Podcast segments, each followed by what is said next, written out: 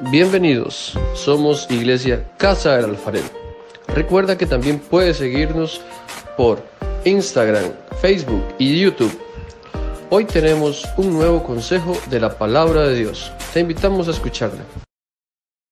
Hoy vamos a terminar esta serie que hemos estado hablando estos ya con hoy cuatro domingos que venimos hablando sobre compartiendo el Evangelio en casa. Compartiendo el Evangelio en casa. El tema que vamos a tratar hoy se llama, ¿cómo se llama?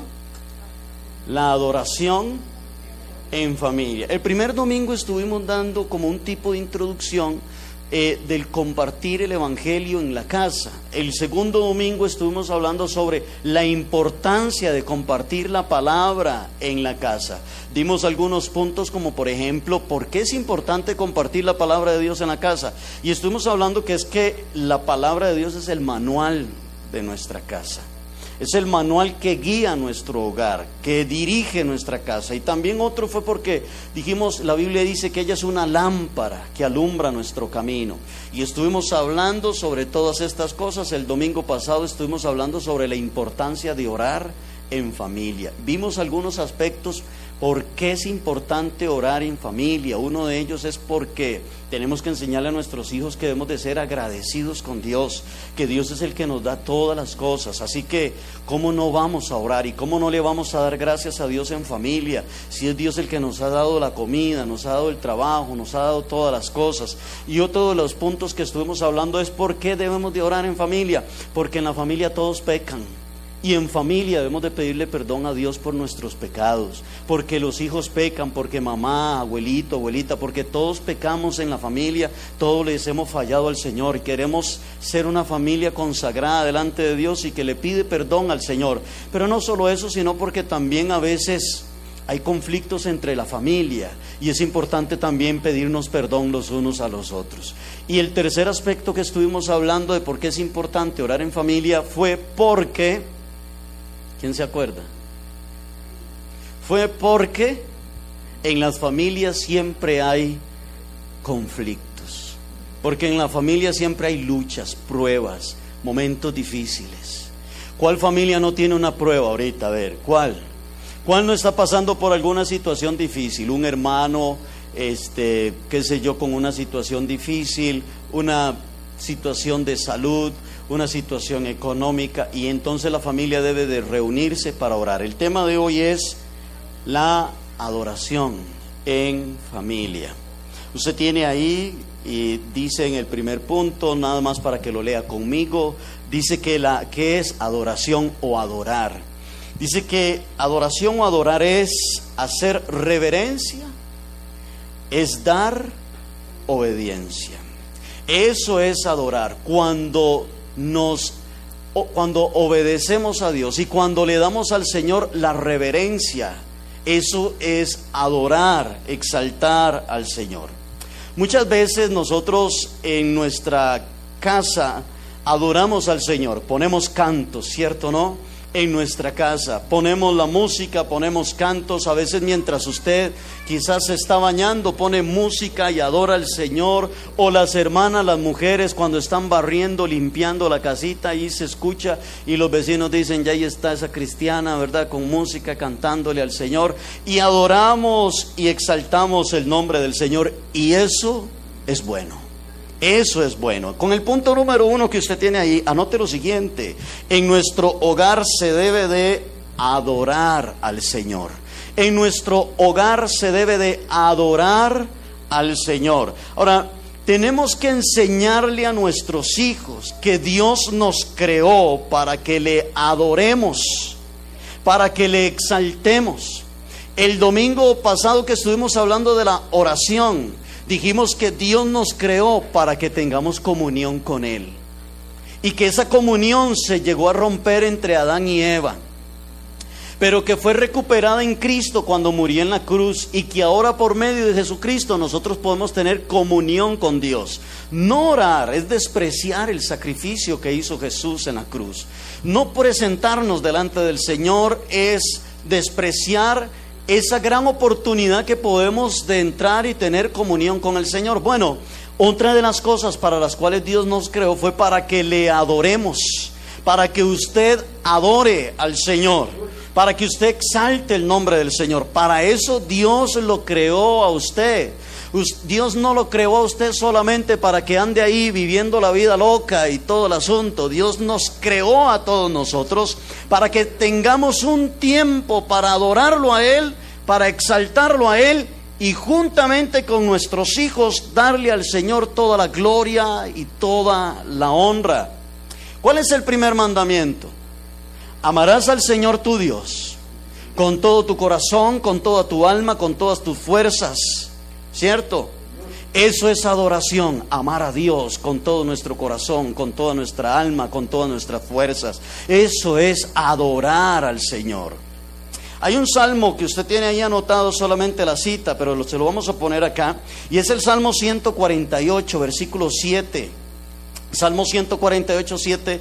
Vamos a leerlo hasta el versículo 14. Vamos a leer siete versículos. Pero no, vea usted qué salmo más lindo. Es más, usted puede leer el 148, el 149 y el 150, que es el último salmo. Y estos tres capítulos terminan motivándonos a nosotros a alabar al Señor, a adorar a Dios. El Salmo 148, 7 dice: Alabad a Jehová desde dónde? Alabad a Jehová desde la tierra. ¿Quiénes? Los monstruos marinos y todos los abismos, el fuego y el granizo, la nieve y el vapor, el viento de tempestad que ejecuta su palabra, los montes y todos los collados, el árbol de fruto y todos los cedros, dice el verso 10, la bestia y todo animal, reptiles y volatiles, los reyes de la tierra y todos los pueblos, los príncipes y todos los jueces de la tierra Verso 12. Aquí hay una familia. Los jóvenes también, o los jóvenes, y también quién? Las doncellas, los ancianos y los niños. Alaben el nombre de Jehová porque solo su nombre es enaltecido. Su gloria es sobre tierra y cielos. Él ha exaltado el poderío de su pueblo. Alábenle todos sus santos, los hijos de Israel, el pueblo a él cercano. ¿Cómo termina diciendo? ¿Qué significa aleluya? Alabado sea el Señor. Eso significa aleluya. Alabado sea el Señor. Todos, según este salmo, que acabamos de leer parte del Salmo 148, pero si usted lee el Salmo 149, el Salmo 150, dice, alábele sol y luna alábenlo en los ángeles, alábenlo en todo. Y mire, dice la palabra del Señor que debemos de adorar al Señor. Dice, las aves del cielo, las bestias del campo, el sol, la luna, los ancianos, los jóvenes, las doncellas. ¿Y quiénes más? Y los niños. Es decir, toda la familia tiene que y debe de adorar el nombre del Señor. Hoy en día, el tipo de música que están escuchando los adolescentes, los jóvenes, es una música totalmente sexualizada. Vivimos en una sociedad sexualizada. Y la música que están escuchando los adolescentes y los jóvenes, y cuidado y su hijo o su hija por ahí escondidilla si está escuchando este tipo de música, es música totalmente sexualizada, con bailes y movimientos sexuales, perversos, inmorales, sensuales, que inducen a la juventud a la sexualidad fuera del matrimonio. Es un tipo de música perverso. En las redes sociales, yo no sé usted, pero yo he visto en las redes sociales madres poniendo a su hija pequeñita a bailar con un chiquito. Yo no sé cuántos de ustedes los han visto, ¿cierto? Y entonces hacen todo tipo de movimientos, de, bailes inmorales, la mamá le aplaude, la gente que está ahí, la tía, el tío y todos se ríen y todo, como un niño y una niña bailando cosas, cosas que hay un baile que se llama, ayer le preguntaba a una joven, y vamos a ver si usted sabe, hay un baile que se llama el, perreo. ¿Ah? ¿Por qué se ríen? ¿Verdad que sí? Ya, porque ya todos saben qué es, ¿verdad? Hay un baile que se llama así, hay un baile que se llama así, el perreo. Y he visto niños, niñas, y la mamá los pone a bailar ese tal perreo. Y son movimientos perversos, inmorales, cochinos, ¿cierto? Y luego con el pasar del tiempo, aquella niña que ha crecido, la vemos entonces, vemos a su madre llorando porque aquella niña que estaba pequeñita, que la enseñaron a bailar perreo y no sé cuántas carajadas más, luego la vemos ahora ya grande, metida en los salones de baile, le llega a la casa borracha, metida en drogas, llega embarazada con 15, 16 años, y entonces aquella mamá que le enseñó aquello, ahora la vemos, ahora la vemos llorando, viendo a ver qué hace. ¿Cierto? En el punto 2 quiero que diga, que escriba esto. La Biblia dice, en el punto, la Biblia dice, todo lo que respira, alabe al Señor. ¿Cierto? Eso dice la Biblia. Dice, todo lo que respira, alabe al Señor. Ahora, si usted está respirando, entonces usted qué tiene que hacer? Si usted está respirando, usted tiene que adorar al Señor. Si usted está respirando, usted tiene que alabar el nombre del Señor. ¿Quién es el que lo tiene a usted respirando si no es Él? Es el Señor el que lo tiene a usted respirando. Es Él el que le ha dado a usted vida para que la disfrute y la goce cada día en el orden de Él. Ha sido el Señor, porque si a Dios le hubiera placido que usted ya no respirara más hoy, usted estaría ahí quizás en una cama ya listo. ¿O estaría yo ahí en una cama? Dice el Salmo, todo lo que respira es una orden. ¿Me están escuchando esto? Es un mandato. No es si a usted le parece, no es si usted está de acuerdo o no está de acuerdo. Dice, todo lo que respira, alabe al Señor. Y si usted está respirando, tiene que alabar al Señor. Las aves del cielo, las bestias del campo, todo, todo es todo es todo, todo lo que respira, alabe, glorifique, engrandezca el nombre del Señor. Lea conmigo ese punto que usted tiene ahí. Dice, así que para Él vivimos, para Él respiramos y vivimos para adorar al Señor. Para Él vivimos. ¿Para quién vive usted? Para Él. ¿Cierto? ¿Para quién respira usted? Para Él. Y todo es para adorarlo a Él. ¿Cierto? El apóstol Pablo dijo, si vivo para Cristo vivo y si muero para Cristo muero. Pero toda la vida del apóstol Pablo estaba enfocada en adorar, en glorificar y en exaltar al Señor. Si usted está pasando por esta vida sin adorar a Dios, sin exaltar el nombre del Señor, déjeme decirle que usted no está cumpliendo uno de los propósitos para los cuales Dios lo creó a usted. Dios lo creó a usted para que usted lo adore, para que usted lo exalte, para que usted saque tiempo para engrandecer su nombre. Note lo que dice el Salmo 118, verso 29. Dice así, dice, alabad a Jehová, ¿por qué? Porque Él es bueno y porque para siempre es su misericordia. Le hago la pregunta, ¿ha sido bueno Dios con usted? ¿Cierto? ¿Ha sido misericordioso Dios con usted? A pesar de que nosotros hemos sido malos, a pesar de que nosotros le hemos fallado y a pesar de que nosotros le hemos dado la espalda, ¿ha sido bueno Él con usted? ¿Ha sido misericordioso? ¿Ha visto usted la misericordia de Dios sobre la vida suya? ¿Verdad que sí? ¿Ha visto usted la bendición de Dios sobre su vida? Por eso es que el Salmo dice, alaben al Señor y nos dice por qué. ¿Por qué? Porque Él es porque Él es bueno y porque para siempre es su misericordia. Por esto tengo que adorar al Señor. Por eso tiene usted que exaltar y glorificar el nombre de Dios, porque Él es bueno. Dios no nos creó a nosotros para irnos a una cantina. Dios no nos creó a nosotros para andar con la mujer del prójimo. Dios no nos creó a nosotros para ninguna de esas cosas. ¿De acuerdo? ¿Qué ha hecho usted con la vida que Dios le ha dado? Cuando lleguemos al cielo, esta va a ser una pregunta que Dios nos va a hacer. ¿Y qué hiciste con cada día que yo te di? Con cada momento que usted respiró, porque usted respiró, porque yo se lo permití. ¿Qué hizo usted? Le va a preguntar al Señor. ¿Qué hizo? ¿En qué invirtió su vida? ¿Qué le enseñaste a tus hijos? ¿Qué le enseñaste, qué enseñaste en tu familia? ¿Qué hiciste con tu vida? ¿Me, adoraste? ¿Me alabaste? Fue una vida de adoración, de exaltación. El salmista entonces en este salmo nos dice por qué debemos de, adorar al Señor.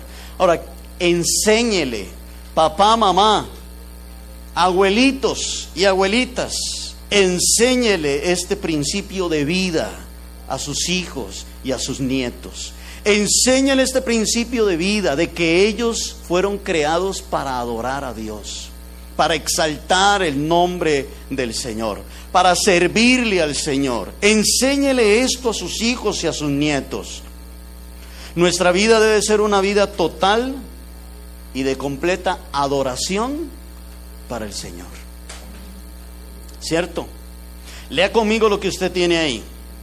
Porque para esto porque para eso fue que Él nos creó, para que le adoremos, para que le alabemos. Para eso nos creó Dios, el Señor. Qué lindo, ¿cierto? Es un privilegio, ¿cierto, no? ¿Y qué tal si usted un día vienen y le dicen, mire, dice la reina de Inglaterra, la reina Isabel, que si usted podría ir a cantarle? porque quizás usted toca muy bonito el violín o el arpa o el piano, porque usted tiene, una voz muy bonita, dice la reina Isabel. ¿Qué hace usted? Si le llega esa carta, porque la reina de Inglaterra, la reina más famosa del mundo, le dice a usted, le envía una carta que por favor usted vaya y pase una semana ahí, que quiere escucharle a usted. ¿Qué hace usted? ¿Se va todo añejo, sin bañarse? ¿Verdad que usted se prepara muy bien? Se alista bien, se siente como orgulloso, se lo cuenta a toda la gente, a todos sus amigos y le dice, no, eh, la reina de Inglaterra me invitó a cantarle, a adorarla a ella, ¿cierto? Pues déjeme decirle que usted no viene aquí a adorar a la reina de Inglaterra. Dice el salmo que leímos primero, los reyes adoren al rey. ¿Cuántos dicen amén? adoramos al Rey de los Reyes y adoramos al Señor de los Señores. Nuestra misión y el propósito de nuestra creación es adorar al Dios eterno, al creador de todas las cosas. Ese es uno de las de los propósitos para los cuales Dios lo creó a usted y para los cuales Dios me creó a mí. Ahora, le, hago esta pregunta y póngame atención. ¿Qué música están escuchando ustedes en su casa? ¿Qué música? ¿Qué música escuchan sus hijos? ¿Qué música pone usted en su casa? ¿Ah? ¿Qué música? ¿A quién están adorando en casa? ¿Qué le está enseñando usted a su hijo y a su hija? ¿A bailar salsa? ¿A bailar merengue? Después va a estar llorando porque no la va a poder sacar de los, de los salones de baile. ¿Qué le está enseñando? ¿Qué tipo de música le está enseñando? ¿Cierto? A veces pensamos que solo la música de estos tiempos es mala, que solo la música rock es mala, pero nuestros padres y nuestros abuelos escucharon música que los inducía al alcohol y que los inducía al adulterio y hasta el suicidio. Escucharon nuestros padres y nuestros abuelos esas músicas. La Sonora Santanera los invitaba a tomarse unos tragos, a ir al cabaret. Fue un cabaret donde te encontré bailando, ¿cierto? Aquí estoy entre botellas, agobiado por los humos de qué? Aquí estoy entre botellas, agobiado entre los humos del alcohol, cantaba la Sonora Santanera. Y la gente con el litro, pa, ra, y aquí estoy entre botellas y agobiado por los humos del alcohol, ¿cierto?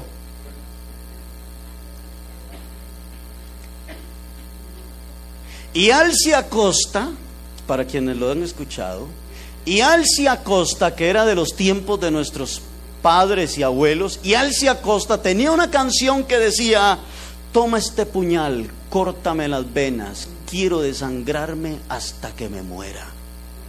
Mire usted qué mensaje, ¿cierto? Y esas eran canciones que usted entraba a la cantina y había una rocola. Y usted le echaba 100 colones o no sé cuánto y ponía las canciones viejas, viejas, viejas. Y esas eran la, canción, la música que escuchaban nuestros padres. ¿Están de acuerdo? Bueno, yo espero que usted no las esté escuchando. Ahora, es por eso que debemos de desechar todo eso que no sea una alabanza para el Señor. ¿Cuántos dicen amén? Porque el Señor nunca le va a decir, toma este puñal, córtate las venas hasta que se muera y que no sé qué. ¿Cierto? ¿Qué tipo de música están escuchando ustedes en su casa? ¿Qué tipo de música ponen en casa? Cuando usted alaba al Señor, no es para sentirse bien usted. Cuando usted alaba al Señor es para darle la gloria y la honra a Él. Y cuando usted empieza a adorar a Dios y a exaltar al Señor, es ahí entonces cuando el Espíritu Santo de Dios viene sobre su vida. Y el Espíritu de Dios se une con su Espíritu y es ahí donde entonces su alma se deleita en la adoración. Su Espíritu se goza en la adoración. Ninguna canción de la Sonora Santanera ni de la... Había una que se llamaba Sonora Dinamita. Ni de la Sonora Dinamita. Fue que me sonó, me sonó. Ni la Sonora Dinamita, ni nada de esas cuestiones. Mire, ninguna de esas va a llenar el vacío que hay en la vida suya. Solo la adoración, la alabanza y la exaltación al Señor. Solo la adoración a Dios puede entrar a lo más profundo de su alma y de su espíritu. ¿Cierto? Nada más. ¿Sabe por qué? Porque usted está adorando a quien a usted lo creó. Cuando usted adora al creador suyo, entonces su alma y su espíritu se deleitan en la presencia de Dios. Adorar al Señor es uno de los propósitos para los cuales Dios nos creó. Este culto que estamos teniendo hoy no es para usted. Le tengo una noticia. Este culto no es para usted, este culto es para el Señor. Venimos a cantarle a Él, venimos a adorarlo a Él y venimos a escuchar la palabra de Dios. Así que este culto no es para usted. Hay gente que dice que, yo no siento nada en ese culto, por eso yo no voy más a la iglesia. Mire, yo no sé qué quiere sentir, pero es que este culto no es para usted. Es para Dios. Y cuando usted adora a Dios, entonces el Espíritu de Dios viene sobre su vida y lo quebranta y lo toca y le da fortaleza, le da ánimo, ¿cierto? Y entonces le damos toda la gloria y la honra al Señor. Punto 3, anote lo siguiente. Haga de su hogar un lugar de adoración. Haga de su hogar un lugar de adoración para el Señor. haga de su hogar un lugar de adoración para el Señor. Sus hijos se levantan y es música que está adorando a Dios. Pasan el día sus hijos en casa y es música que está adorando al Señor. ¿Cierto? Cuando yo me convertí al Señor, le voy a contar esto. A nosotros nos escuchaba, nos gustaba escuchar música de esa rock, ¿verdad, Frey? Nos gustaba escuchar música, esa música así de Led Zeppelin y de los Doors y de todas esas cuestiones, ¿verdad? Yo me había comprado un álbum de Led Zeppelin que se abría, que traía un ángel aquí, yo creo que era otro del otro lado, ¿verdad? Y dos discos. Era un, era un álbum codiciable y yo me lo había comprado. Cuando yo me convertí al Señor, lo quebré y lo espedacé todo. Porque yo dije, yo no se lo voy a regalar a otra persona. Y yo lo agarré y lo espedacé y lo quebré todo y lo tiré a la basura. Tomé la decisión de adorar solamente al Señor, nada más. Yo desde la edad de los nueve años sé tocar guitarra. Desde la edad de los nueve años, son diez años por ahí, sé tocar guitarra. Me crié en un hogar donde, donde tengo once hermanos y conmigo somos doce, ¿verdad? No perdí el tiempo, mi papá y mi mamá. Entonces, y y todos mis hermanillos tocan guitarra y yo me crié en una casa donde veía guitarras por todo lado y entonces aprendí a tocar guitarra. Pero desde niño yo iba a la iglesia y entonces resulta de que cuando ya yo tenía una edad como de 11 años por ahí, ya a mí me empezaron a poner a tocar guitarra en la iglesia. A la edad de unos 14, 15 años yo me alejé del Señor. Nunca pude tocar en la guitarra música del mundo. Lo intenté y nunca pude. Nunca pude. Y lo intenté y no pude. Y cuando vengo al Señor, agarro la guitarra y le canto todas las canciones al Señor. Como si nada. ¿Cierto? Dios nos ha dado a nosotros dones, talentos, virtudes. Usted tiene un don, cada uno de ustedes tiene un don, cada uno de ustedes tiene un talento. No sé cuál es el talento suyo, pero Dios a usted le ha dado talentos, dones, virtudes. Y esos dones, talentos y virtudes que Dios les ha dado a ustedes para que usted los ponga para alabanza y gloria y adoración de Dios. Si Dios a usted le dio una linda voz, si usted es bueno para dibujar, si usted es bueno para, para dar clases, si usted es bueno para, para algo, para lo que Dios a usted le haya dado, eso que Dios le dio es para que usted lo ponga a su servicio y para que de esta forma usted adore también al Señor. Amén. Enseñémosle estos principios en nuestra casa a nuestros hijos. Ahora, cuando hablamos de adoración, no solamente estamos hablando de cantar, de entonar himnos, Adoración es más que cantarle a Dios. ¿Estamos de acuerdo? Adoración va más allá que cantarle al Señor. Es parte, pero va más allá de lo que es cantarle al Señor. La adoración también es un estado de respeto y de obediencia a Dios. Lea conmigo lo que usted tiene ahí. Dice, toda nuestra vida debe ser una adoración para Dios nuestra conducta, nuestra forma de hablar, nuestras actitudes, todo nuestro ser debe ser una adoración para el Señor. Qué lindo, ¿cierto? Como trabajador usted tiene que ser una adoración para Dios. Lo que usted haga, ¿cierto? Si usted está lavando los trastos de su casa, usted los va a dejar bien bonito porque usted los está haciendo para quién? Para el Señor. En su trabajo, en el estudio, lo que usted haga, todo lo que usted haga, usted tiene que ser una adoración para el Señor. Que su jefe diga, qué bendición ha sido este empleado. Qué bendición ha sido esta empleada. Que su profesor de la universidad, del colegio, pueda decir, qué muchacho, qué muchacha. Y den gloria y honra al Señor. Note lo que dice Primera de Timoteo capítulo 4 versículo 12. Primera de Timoteo, Pablo le escribe Pablo le escribe a Timoteo y le dice estas palabras en el 1 Timoteo 4:12, dice, ninguno tenga en poco tu juventud. Y le dice en qué tiene que ser de ejemplo. Dice, sé de ejemplo, dice, sé de ejemplo de los creyentes. ¿En qué? En palabra, en conducta, en amor, en espíritu, en fe y en pureza parece que hay seis cosas en las cuales nosotros tenemos que ser de ejemplo para las demás personas. En mi conducta, ¿cierto? En mis palabras, en mi conducta, en mi amor, en mi espíritu, en mi fe. Este consejo se lo da Pablo a Timoteo. Aleluya. ¿En qué tenemos que ser de ejemplo? Vamos a ver. Tenemos que ser en nuestra forma de...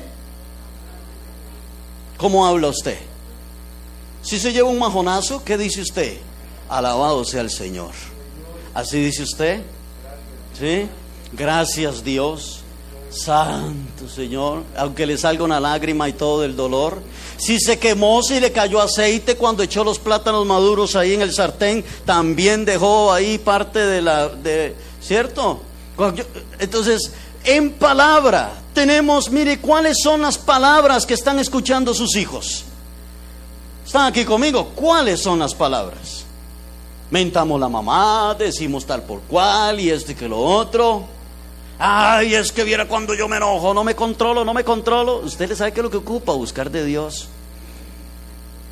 Eso es lo que usted necesita, buscar más de Dios para que vea cómo Dios sí la va a poder o lo va a poder ayudar a controlarse.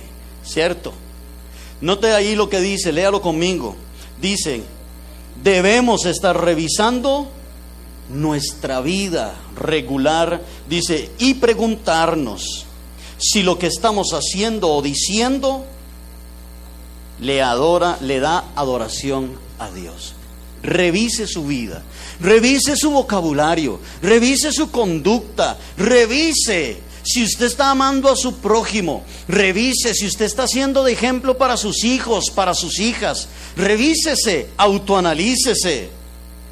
Si Dios no está siendo adorado y exaltado en lo que hacemos, entonces usted tiene que apartarse de aquello. Si usted está haciendo algo que usted dice, yo sé que esto que estoy haciendo no le agrada a Dios, apártese de eso. Si usted dice, viera que la forma en la que yo estoy hablando no agrada al Señor, yo lo sé. Entonces corrija su vocabulario. ¿Cuántos dicen amén? ¿Cierto? Corrija su vocabulario. Vea lo que dice Efesios capítulo 5, versículo 15. Dice, mirad pues con diligencia como andéis. No como qué? No como necios, sino como sabios. Lo primero que nos dice es que miremos.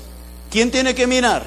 Yo mismo. Dice, fíjese usted con, con diligencia. ¿Qué es diligencia? Con atención, con mucho cuidado. Fíjese con mucho cuidado, con mucha diligencia, cómo anda usted. ¿Cuál es su conducta? ¿Cuál es su comportamiento? ¿Cuál es su vocabulario? ¿Cuál es su forma de vida? ¿Cómo se comporta usted? Porque toda la vida suya tiene que ser una adoración para el Señor. Como me conduzco, como hablo, como me comporto toda mi vida. Porque no es solamente, por eso es que le digo que adoración va más allá de cantar. Adoración va, más allá de entonar un canto al Señor. Adoración es mi forma de vivir. Toda nuestra forma de vivir tiene que ser una adoración para Dios. ¿Cierto? ¿Qué le parece si leemos Efesios capítulo 3? Perdón, capítulo 5, versículo 3. Efesios 5, 3 al 4. Mire lo que dice. Pero fornicación y toda inmundicia o avaricia ni aún se nombre entre ustedes, como conviene a qué, como conviene a santos. Dice, ni palabras, ni palabras deshonestas, ni necedades, ni truanerías, que son groserías, que no convienen, sino antes bien acción de gracias. ¿Estamos de acuerdo? En todo debemos de adorar a Dios. La palabra santo, póngalo en el punto 4, porque Pablo dice a los efesios como conviene a santos. La palabra santo es significa apartado. Eso significa la palabra santo, apartado. Y Dios nos llama a nosotros a ser santos. Santo no es aquel aquello que se pega en una pared. Eso no, o sea, eso no son santos. Santo es todo aquel que consagra su vida para vivirla para Dios. Santo es todo aquel y toda aquella que aparta su vida. ¿La aparto de qué? La aparto del pecado. La aparto de las cosas de este mundo. Para vivirla para el Señor. Para vivirla para Dios. Entonces Dios dice, como conviene a santos, Ninguna palabra deshonesta salga de vuestra boca. Dice, apártese de ustedes la fornicación. Dice, oiga la lista, apártese de ustedes fornicación, la inmundicia, la avaricia, como conviene a santos, las palabras deshonestas, las necedades, las groserías, todas estas cosas, apártese de ustedes. ¿Cierto? Ahora, usted y su familia deben de estar apartados para Dios. ¿Cuántos dicen amén? Amén consagre a sus hijos, consagre a sus nietos, consagre a sus generaciones. Y dígales a sus hijos, siéntelos en la mesa y dígales, nosotros somos una familia apartada para Dios. Y todo lo que hacemos en esta familia se trata de quién? Se trata de Dios. A mí me han dicho, es que usted todo es Dios, todo es Dios, todo es Dios. Yo conozco gente que todo es fútbol y todo es fútbol. ¿Por qué yo no voy a hacer todo Dios, todo es Dios y todo es Dios?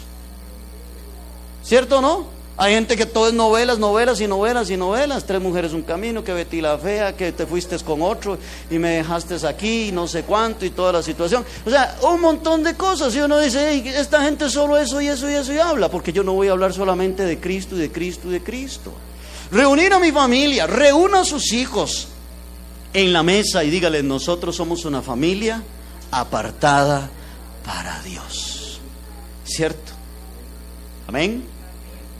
En esta casa, entonces usted le dice a sus hijos, en esta casa no se dicen malas palabras, porque la Biblia dice ninguna palabra deshonesta salga de su boca. En esta casa no se fuma, en esta casa no se toma licor, en esta casa, ¿cierto? ¿Por qué? Porque vivimos y somos una familia apartada para Dios. Y tal vez el hijo diga, Ay, pero es que yo he visto que la casa de Carlitos ahí sí toman y fuman. Bueno, eso es la casa de Carlitos. La casa de nosotros vive apartada para el Señor y consagrada para Dios. En los tiempos de Noé, la Biblia dice que toda aquella generación estaba pervertida, hundía en el pecado. Mateo este 24:36 dice que en los tiempos de Noé la gente se casaba, bebían, comían, se daban en casamiento, es decir, se casaban, se divorciaban, se casaban, se emborrachaban, se enfiestaban y Dios decide entonces destruir toda la tierra con un diluvio. Pero antes, Dios ve sobre la tierra y ve a un hombre llamado Noé, que entre toda la comunidad y entre todo lugar donde, donde él vivía, solo él y su familia vivían consagrados para Dios. Así que dice Dios, voy a salvar a Noé, a sus tres hijos, a su esposa y a sus tres nueras, ocho en total. ¿Cierto? Su familia tiene que ser en estos tiempos como la familia de Noé. Porque estamos viviendo tiempos de inmoralidad, de perversión, estamos viviendo tiempos donde no hay temor a Dios, donde no hay respeto, donde no hay sujeción al Señor, hijos desobedientes a los padres, padres en contra de los hijos, hijos en contra de los padres. Y tenemos que ser en este tiempo como la familia de Noé y enseñarle a nuestros hijos que nuestra familia es una familia apartada para Dios. ¿Están de acuerdo conmigo? Amén. Esa tiene que ser su familia, ¿cierto? Amén. Una familia que se reúne todos los días para darle culto al Señor. Llame a sus hijos todos los días. Llame a sus nietos todos los días. Vengan. Vamos a darle un culto al Señor, ¿cierto? Amén. Vamos a cantarle al Señor. Vamos a adorar a Dios. Vengan. Amén. Y leen la palabra juntos. Lea conmigo lo que dice ahí. Su familia debe estar apartada solo para quién? Solo para Dios. Ahora, hay un miembro, y aquí quiero que ponga atención, hay un miembro de la familia que debe de ser el ejemplo de adoración a Dios y el modelo a seguir por todos. ¿Quién es ese miembro de la familia? ¿Quién es ese miembro de la familia que debe ser del ejemplo de adoración en la casa?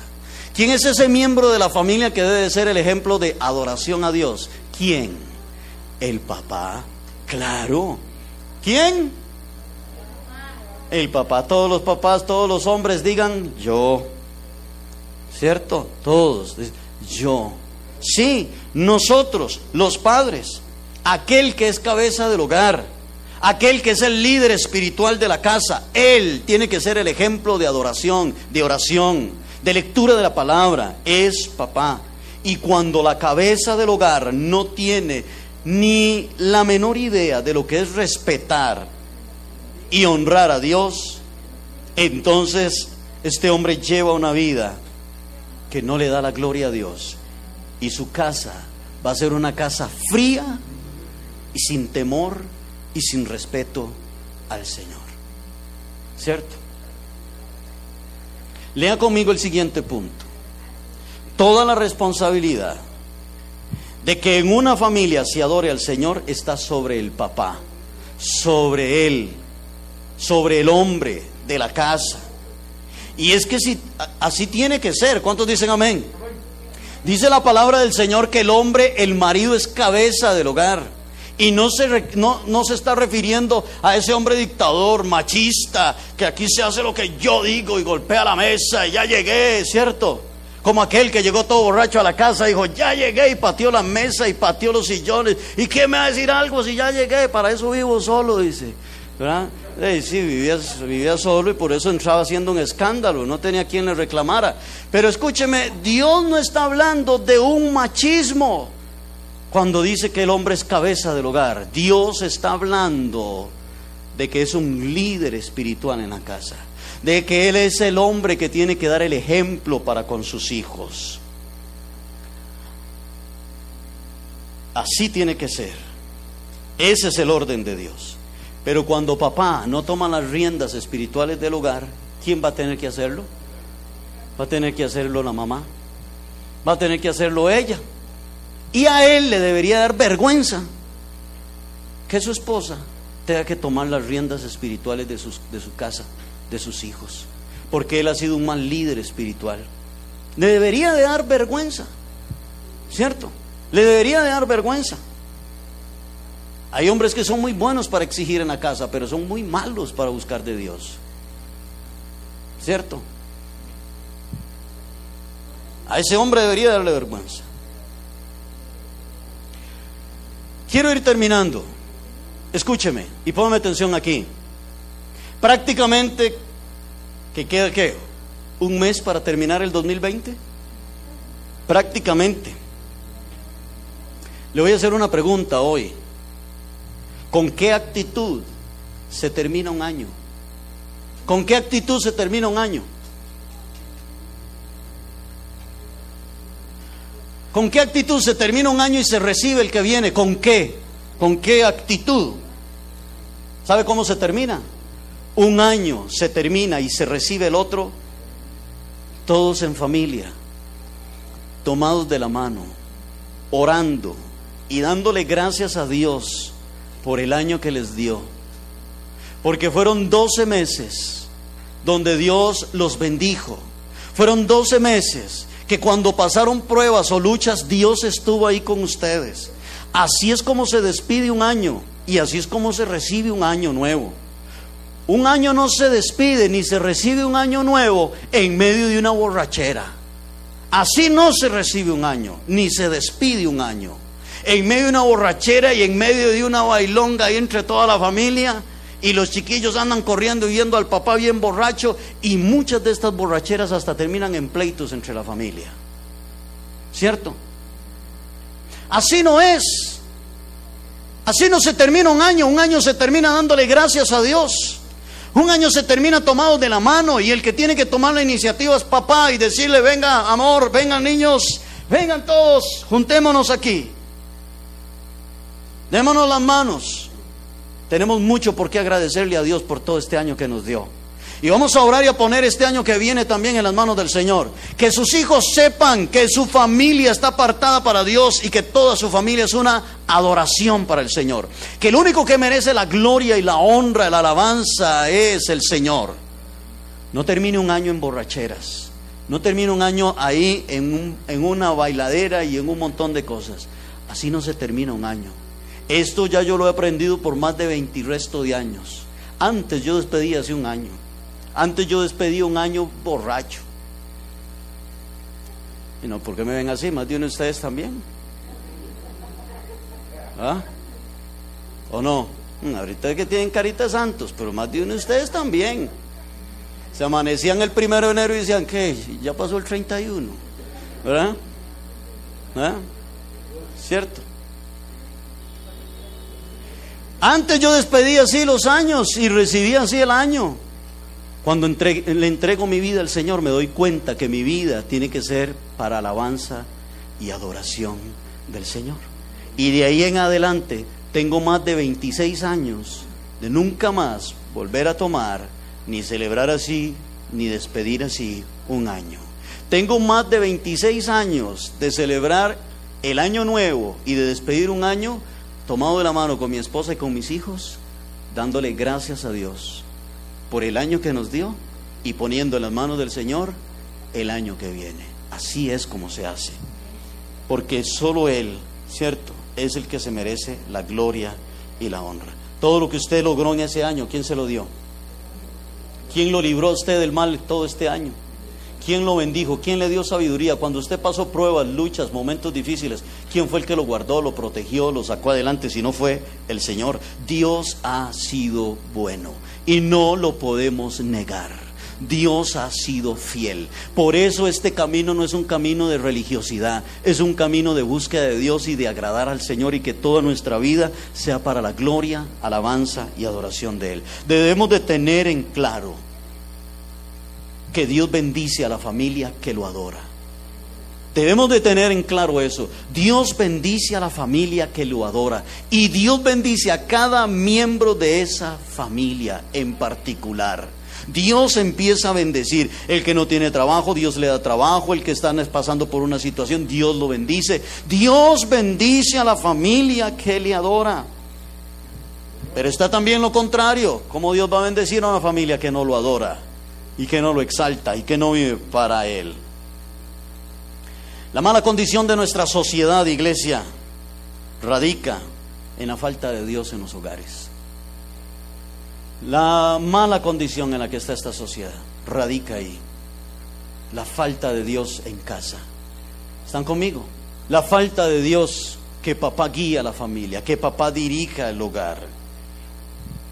Hoy tenemos jóvenes sin ningún temor de Dios, sin ningún respeto a Dios, sin ninguna reverencia a Dios. Y el culpable ha sido papá. ¿Cierto? Si usted tiene un esposo que no busca de Dios, amárrese usted las enaguas y busque usted el Señor. Y enséñale a sus hijos el temor a Dios y el respeto al Señor y enséñale a sus hijos a servirle a Dios. Sea una mamá como la mamá que tuvo Timoteo y sea una abuelita como la abuelita que tuvo Timoteo. ¿Cierto? Que guiaron a Timoteo en los caminos del Señor. Escúcheme lo que le voy a decir. Estuve viendo un documental y le preguntaron a Maradona, ¿qué le gustaría a usted que dijera a la gente en el día de su funeral?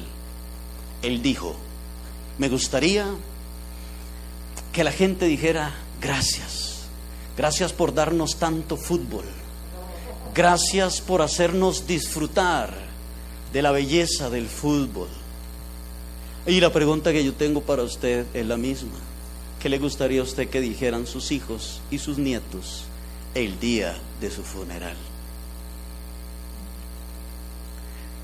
Qué lindo que nuestros hijos digan, este viejo me enseñó a buscar de Dios.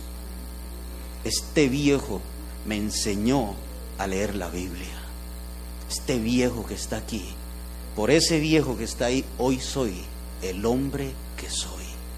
Hoy soy la mujer que soy por ese viejo, que fue insistente en que yo buscara de Dios, que todos los días se sentaba conmigo, venga, leamos la Biblia, oremos.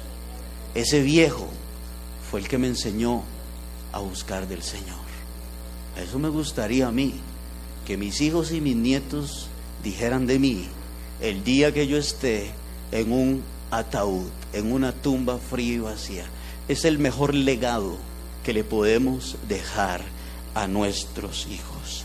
De tal manera que cuando ellos crezcan y tengan a sus hijos, ellos también hagan lo mismo que nosotros hicimos con ellos. Iglesia, tenemos una gran tarea. ¿Cuántos dicen amén?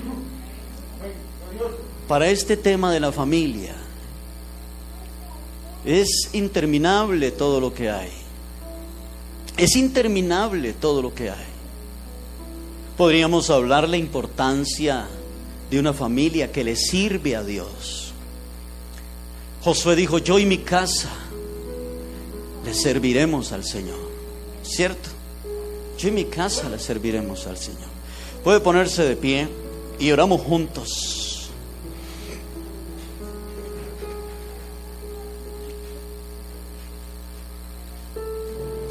Y le voy a poner este último pensamiento, Sherry, si me ayuda, que ustedes tienen ahí, donde dice, dice así, que sus hijos no aprendan a tomar licor, que sus hijos no aprendan de usted a tomar licor, que no aprendan de usted a fumar, que no aprendan de usted a decir palabras obscenas, que más bien aprendan a orar.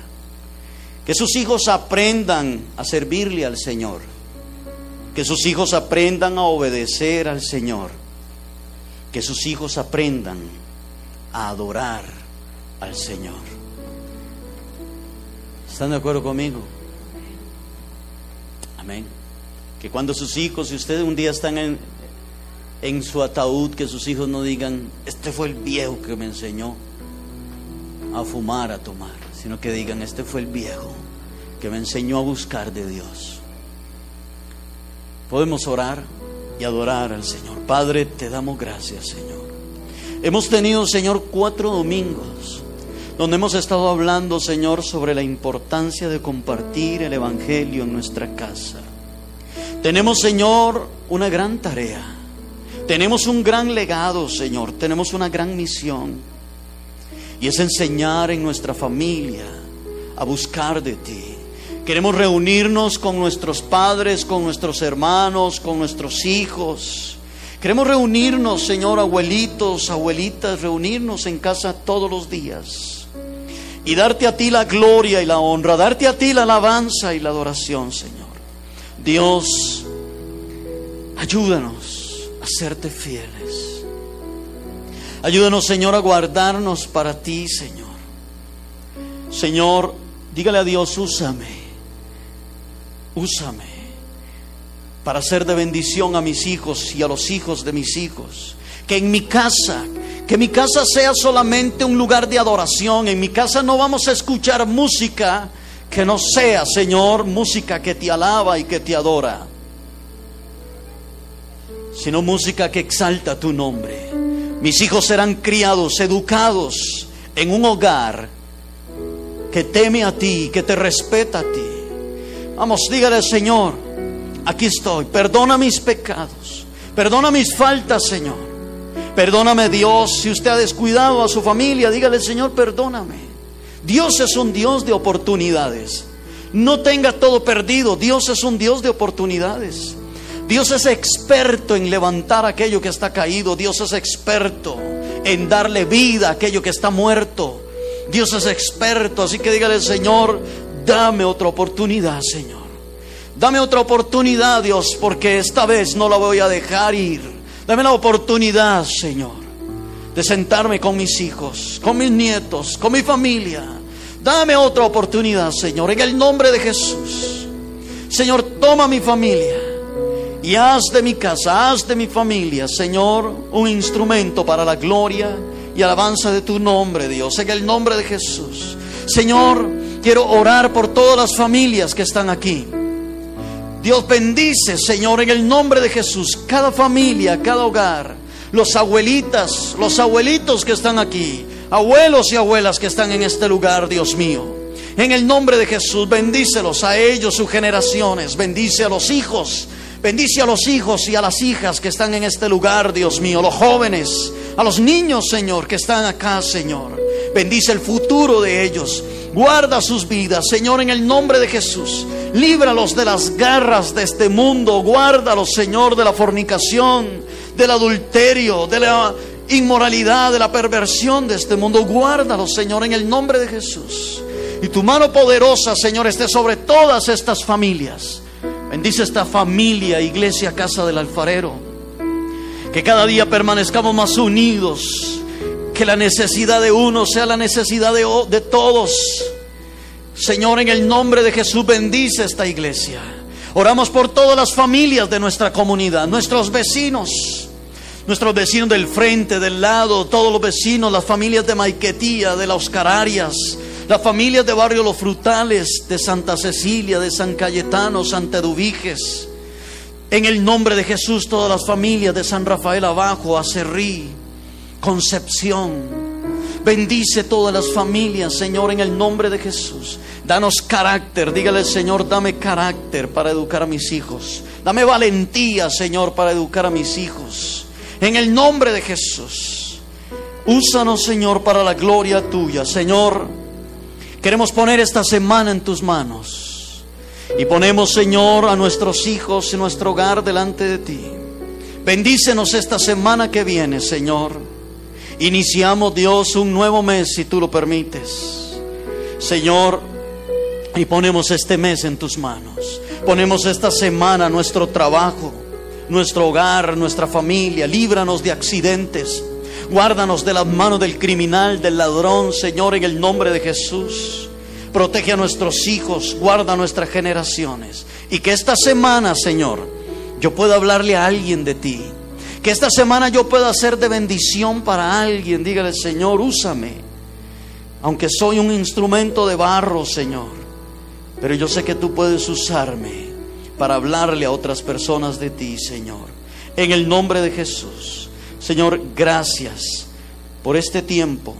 En el nombre de Jesús. Amén y amén.